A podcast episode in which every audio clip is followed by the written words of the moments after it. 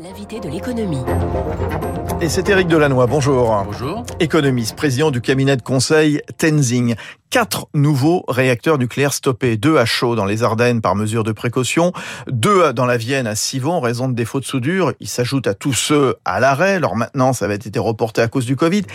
Il va falloir nous expliquer quand même, euh, Éric Delannoy. La ministre Barbara Pompili nous le promet, il n'y aura pas de blackout cet hiver. Euh, RTE, même chose, c'est le gestionnaire du réseau. La sécurité d'approvisionnement sera bien assurée la semaine prochaine malgré le foie. Mais Comment ça Ça va pas se faire comme ça en claquant des doigts, Eric Non, ça va pas se faire comme ça. Alors, il se trouve que la situation que l'on vit n'est pas une situation nouvelle. Il euh, faut savoir que cette année, on a à peu près, on a 16 réacteurs qui sont en indisponibilité sur 56, ah oui, ce énorme. qui est énorme. Il ouais. faut savoir qu'en 2016, on en avait 21 sur 58, puisqu'on en a arrêté deux avec Fessenheim. Donc c'est une, c'est une, une forme d'habitude qu'il y a depuis une vingtaine d'années que de planifier des maintenances tout au long de l'année pour faire en sorte de, bah, faire en sorte que les centrales nucléaires continuent Continue à fonctionner. et dure comme ça sur 30, 40 ans, voire 50 ans, bien sûr. C'est d'ailleurs le problème. C'est que le problème, c'est qu'au départ, ces centrales nucléaires avaient été construites pour 30 ans et aujourd'hui, on veut les faire durer au-delà de 40 ans. Et donc, il y a, il y a beaucoup de maintenance à faire. De ce fait-là, on a à mettre en place un système d'approvisionnement par des importations notamment, hein, puisque depuis toujours, la France importe des, de l'électricité, mais on exporte également. On exporte deux fois plus d'électricité qu'on importe. Et les importations sont soit pour réguler euh, l'électricité dans le temps, soit pour faire face à des pics comme cela, notamment les pics liés à la maintenance. Et on a une quinzaine de jours par an dans lequel on est importateur net. Alors, le gouvernement demande à EDF de prendre des mesures pour améliorer la sécurité d'approvisionnement en électricité. Est-ce que EDF n'est pas handicapé, notamment par la fermeture de Fessenheim, par l'arrêt de centrale pour maintenance? Vous disiez 16 sur 56, c'est quoi? C'est un tiers à peu près. C'est hein? un tiers. Alors, est handicapé par le fait qu'on a eu une inactivité de la politique industrielle énergétique depuis une vingtaine d'années, 25 mmh. ans. C'est-à-dire qu'aujourd'hui, il faut savoir que à horizon 2025, 38 des 56 réacteurs nucléaires auront plus de 40 ans alors qu'ils étaient construits pour vivre 30 ans.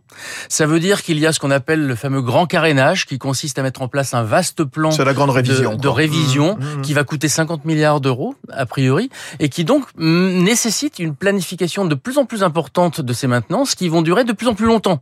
Et la planification de l'approvisionnement en électricité s'en trouve beaucoup plus difficile à faire. Ouais, quand, quand on entend Barbara Pompili, c'est laquelle qui parle? Celle qui tense EDF vendredi d'assurer l'approvisionnement?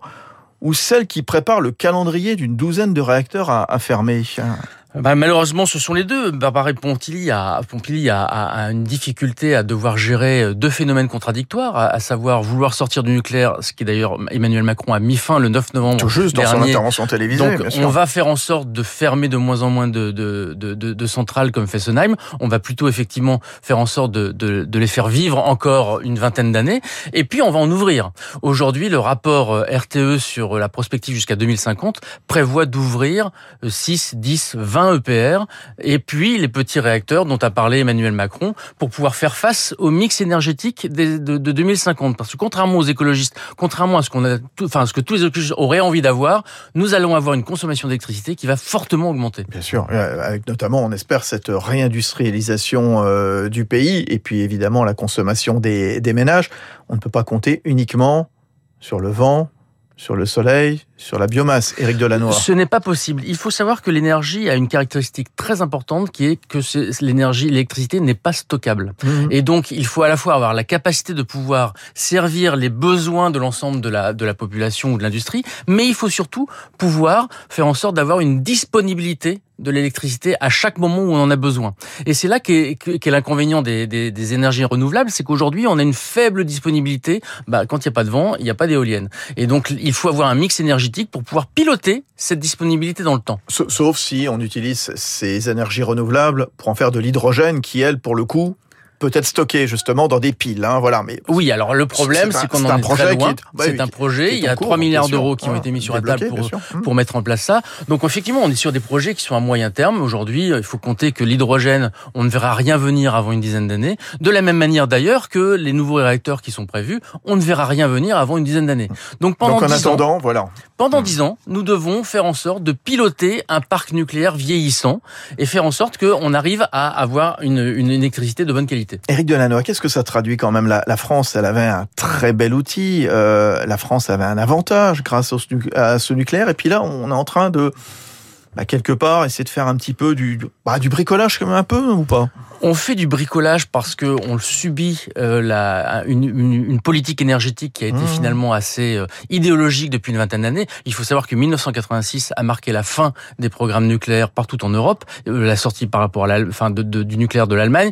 Il y a eu aussi des mensonges d'État sur le fait que Cher 2000 n'avait eu aucun effet en France. Bref, on a eu 20, 30 ans de difficultés à pouvoir savoir s'il fallait complètement sortir du nucléaire, rester dans un mix nucléaire. Aujourd'hui, l'on sait que le mix énergétique doit comprendre le nucléaire. Et donc, il faut se mettre en ordre de bataille pour faire en sorte que notre parc nucléaire s'améliore, se construise, se renouvelle et faire en sorte qu'en même temps, l'énergie renouvelable est un coût qui continue à baisser puisque le coût de l'énergie renouvelable ne cesse de baisser pour pouvoir avoir un mix énergétique dans lequel le nucléaire aura une part entre 35 et 50% Bon, en tout cas, c'était très clair. Merci beaucoup, Eric Delannoy. En tout cas, moi, j'invite euh, évidemment ceux et celles qui nous écoutent à à écouter 3 minutes pour la planète chaque matin, parce que ça, on en parle régulièrement avec Baptiste Gabory, justement, toutes ces questions euh, énergétiques.